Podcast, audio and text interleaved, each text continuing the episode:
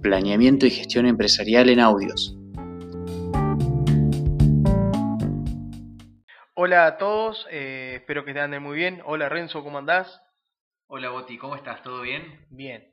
Bueno, en este primer podcast eh, vamos a empezar a, a, introducirnos un poquito en los contenidos de, de la materia, eh, para lo cual, si te parece, podríamos llegar a, a charlar un poquito, Renzo, un tema central que puede ser ¿para qué sirve el análisis económico? Sí, mira, ese tema no solamente es central, sino de que junto con lo que es el análisis financiero, un poco de patrimonial y bastante del análisis productivo y técnico empresarial, son los que hacen a la materia de planeamiento y gestión empresarial. Y básicamente lo que nosotros vamos a empezar a hablar ahora sobre para qué sirve un análisis económico, no está basado en el aspecto teórico solamente, sino en la aplicación práctica de este tema. Perfecto. Bueno, Renzo, como para, para dialogar un ratito, ¿qué te parece si, si nos contaba un poquito, por ejemplo, la incertidumbre que siempre tenemos es que finalizada una campaña agrícola, por ejemplo, si pensamos en la campaña 18-19 finalizada, eh, por ahí a veces un empresario se encuentra en la duda de decir, eh, tengo determinado importe, uno o dos millones en la cuenta del banco, y si con eso es suficiente para decir que él tuvo un año exitoso o buen resultado definitivamente no es suficiente como para poder decir el hecho de que yo tenga plata en el banco me garantiza que fui un empresario exitoso en ese periodo de tiempo.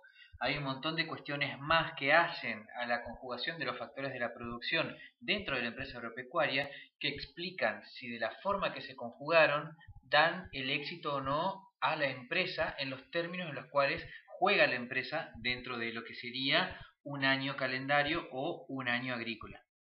Perfecto. Entonces, en, en, sí, digamos, como para poner algunas cosas sobre la mesa, ¿cómo, cómo, cómo podríamos nosotros o en qué, qué, nos basamos para decir si realmente fue bueno la producción o el resultado de, de una determinada empresa? Bien, y en este caso eh, yo hablaba recién de cómo se conjugaron los factores de la producción y la forma que nosotros vamos a saberlo, si estamos hablando un año hacia atrás, un año agrícola hacia atrás, es hacer un análisis económico. En ese análisis económico lo que vamos a tener en cuenta nosotros es ingresos y costos y en uno y en otro, tanto por el lado de las entradas que serían los ingresos como las salidas que serían los costos, vamos a considerar una componente en efectivo y otra componente no efectiva. En definitiva, lo que vamos a estar viendo es la producción total de la empresa por su precio y el costo que tuvo o cuánto le costó a la empresa conjugar los factores de la producción para obtener esa producción. De esa manera vamos a saber si fuimos buenos o no, pero también nos está quedando una partecita para saber si fuimos buenos o no. Claro, exacto. A veces, muchas veces, analizando tenemos el valor por sí solo o crudo, que, que cómo lo podemos analizar, ¿sí?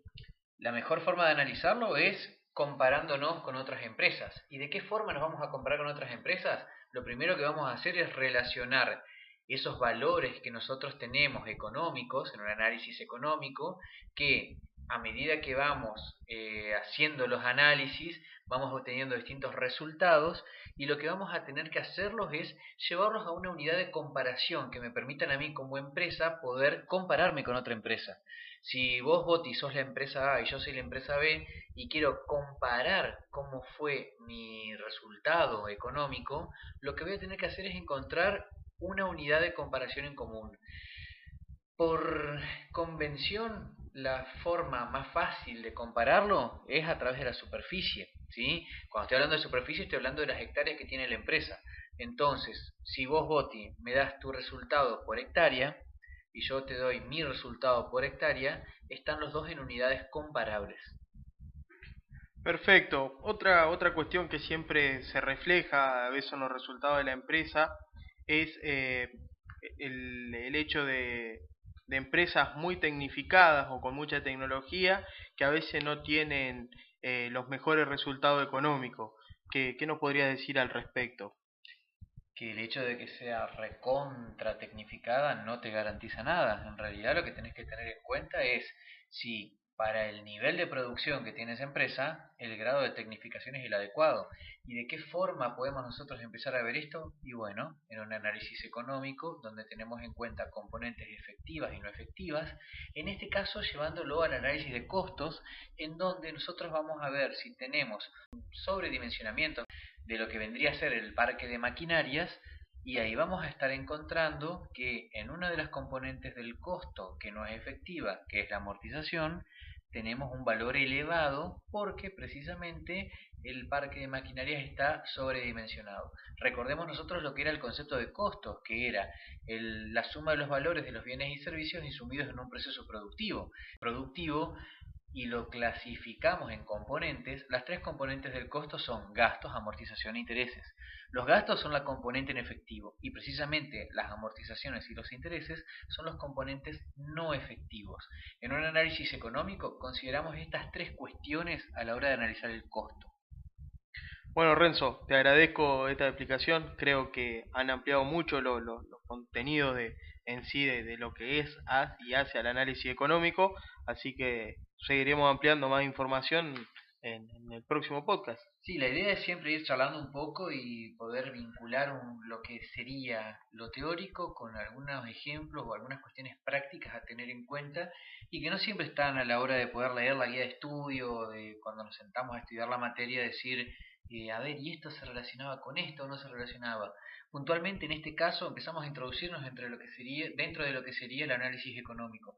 Vamos a ir viendo otros temas, vamos a ver qué relaciones existen, por qué para nosotros son importantes tenerlos en cuenta, pero bueno, como una primera aproximación les acercamos este tema, esperemos que les sirva y bueno, eh, nos encontramos en la próxima. Perfecto.